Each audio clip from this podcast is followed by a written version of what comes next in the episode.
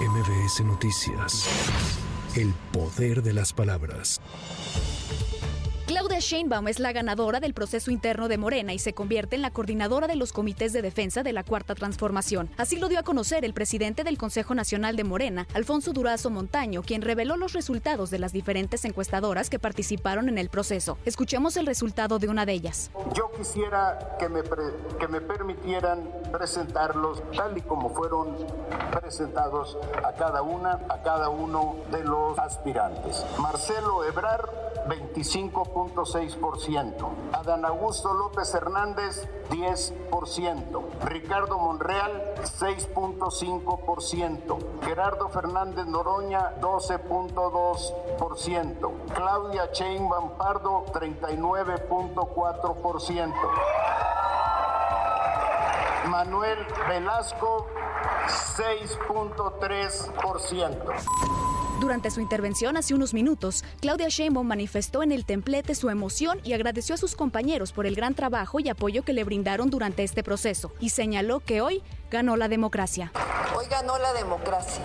Hoy decidió el pueblo de México y soy la coordinadora nacional de defensa de la transformación por decisión del pueblo de México. No obstante, previo a que se diera a conocer este resultado, la senadora y representante de Marcelo Ebrard, Malú Mitcher, insistió en el llamado para que se reponga el proceso de encuestas, al tiempo en que sostuvo que no renunciarán a Morena.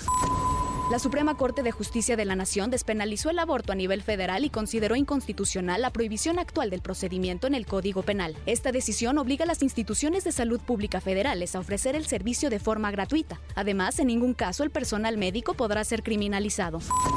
Un juez federal de Estados Unidos dictaminó este miércoles que el gobierno de Texas debe retirar su barrera flotante del río Bravo, lo que representa una victoria para el gobierno de Joe Biden después de que demandó al Estado por colocar las boyas en una vía fluvial internacional para impedir el ingreso de inmigrantes. El juez dijo que Texas debe remover la barrera antes del 15 de septiembre. En respuesta, el gobernador Greg Abbott sentenció a través de redes sociales que Texas apelará el fallo. De visita por Jalisco, el director general del Instituto de Seguridad y Servicios Sociales de los Trabajadores del Estado, Pedro Centeno Santaella, informó que en tres meses concluirá la revisión de las llamadas pensiones doradas que se autorizaron de manera irregular en sexenios anteriores.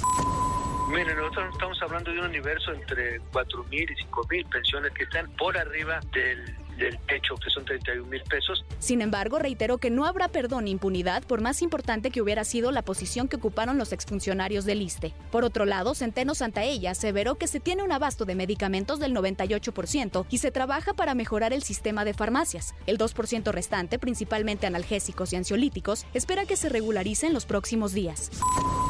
Para MBS Noticias, Tamara Moreno. MBS Noticias. El poder de las palabras.